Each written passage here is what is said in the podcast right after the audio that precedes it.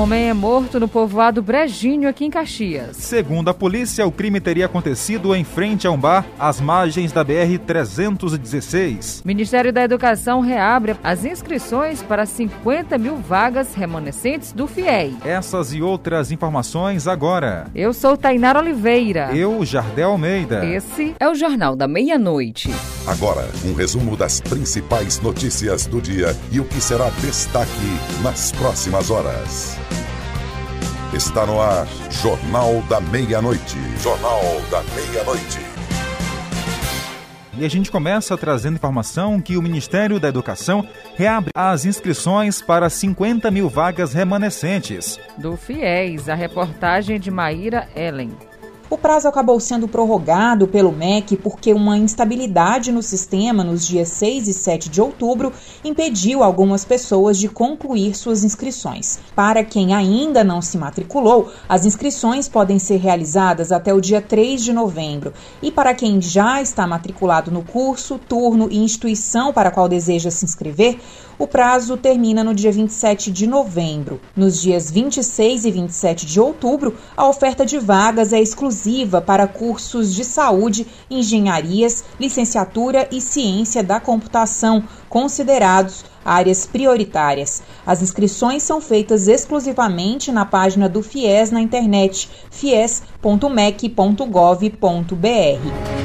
Jornal da Meia-Noite. Noticiário Policial. Final de semana aparentou ser tranquilo, mas não foi, Késia. Realmente não foi tranquilo. No noticiário policial de Caxias, três mortes foram registradas durante o fim de semana. Vamos ouvir o assistente técnico de polícia, Kilson Araújo. Aconteceu no dia 22, por volta das 23 horas, onde a vítima, José Antônio Clemente, ele pilotando uma motocicleta, caiu. Foi levado para o hospital, mas infelizmente é, no dia 23, por volta das 20 horas e 20 minutos, ele entrou em óbito. Né? É, ontem, por volta das 22 horas aproximadamente, a dona Regina de Araújo Ferreira, ela estava na grupa de uma motocicleta que era pilotada pela própria filha, vindo também na minha Z34 no destino a Caxias. É, o pneu da motocicleta estourou, ela desequilibrou, caiu e teve um traumatismo craniano. O assistente técnico falou também sobre uma terceira morte, desta vez ocorrida no povoado Brejinho. A vítima foi identificada como Antônio Oliveira, de 35 anos. O senhor José Antônio Mano foi vítima de disparo de arma de fogo, né, desferido por um elemento que estava numa motocicleta com a senhora e duas crianças. É, esse rapaz estava em um bar, na companhia da companheira, quando, sem motivo justificado até o presente momento, esse indivíduo da motocicleta desferiu esses tiros, atingindo na região de tórax. É, ele recebeu cinco disparos, foi trazido para o ML, foi negociado, liberado. As investigações desse crime estão procedendo por determinação do delegado Alcides, do delegado Jair, certo? Os investigadores estão em campo. Logo, logo a gente vai ter a motivação que tem, já temos supostamente qual seria ela, certo? Aqui no Maranhão existem suspeitas de que muita gente vem fraudando o sistema de cotas raciais. Já são mais de 400 denúncias só na Universidade Federal do Estado, outras 150 nos órgãos judiciários. Então vamos acompanhar mais detalhes na reportagem de Dayana Vitor.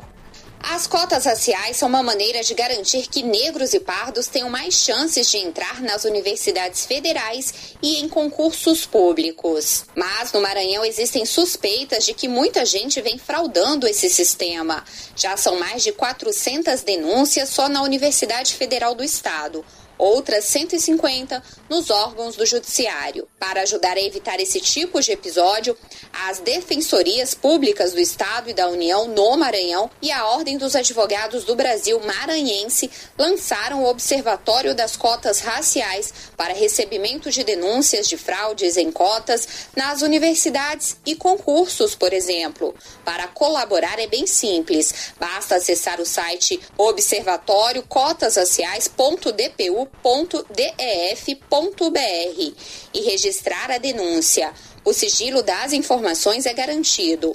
O presidente da Comissão da Verdade da Escravidão Negra no Brasil da OAB Maranhão, Eric Moraes, explica como surgiu a ideia do observatório. Que em julho desse ano, um site na internet se intitulou Fraudadores de Cotas. E lá a sociedade alimentou com uma demanda que estava reprimida, que eram as notícias sobre fraudes na lei de cotas raciais como estava sendo feito de uma maneira irregular, o Observatório de Cotas criou um caminho institucionalizado.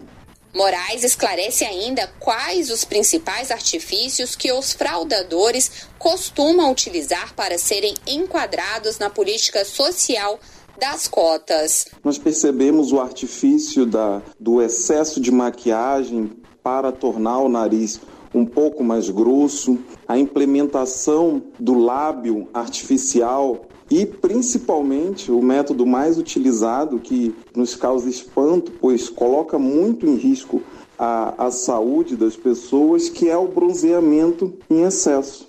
As denúncias que chegarem ao Observatório de Cotas serão encaminhadas às autoridades competentes para apuração dos casos.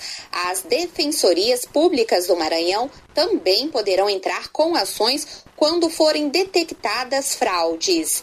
Nos casos confirmados, a instituição poderá desligar o aluno ou invalidar o diploma de quem já se formou.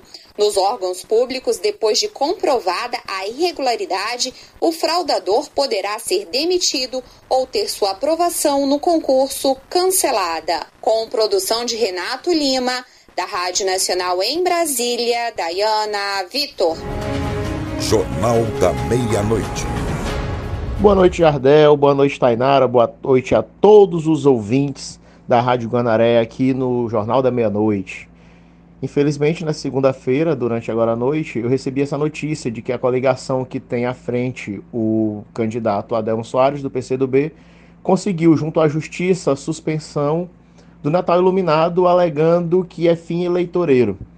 Interessante, o Natal Iluminado que já é feito desde o início da gestão, Natal Iluminado que iria né, agora para o seu quarto ano, que atrai muitos, muitos turistas para a cidade, algo que inclusive foi elogiado pelo candidato do PCdoB enquanto fazia parte do governo. A gente vê aí um jogo de interesses, a gente vê realmente que parece que a turma do quanto pior melhor, que só quer escurecer a cidade. Qual a intenção de acabar com o Natal iluminado? De não deixar algo que, inclusive, o candidato Fábio Gentil, que é candidato à reeleição né, pelos republicanos, nem pode se fazer presente, porque o ato não é político. É um ato da gestão pública. É algo para Caxias. Que, inclusive, eu quero ver se o candidato vai até Gramado. Acabar com o Natal Luz de lá, que já começou. Então quer dizer que só aqui é para fim eleitoreiro? Que medo é esse? Que a, o caxiense veja coisas boas que foi feito. Que medo é esse da boa repercussão do Natal Iluminado? Eu fico triste. E amanhã a gente vai conversar mais um pouquinho sobre isso, então não percam no Jornal do Meio-Dia minha participação no Sem Rodeios.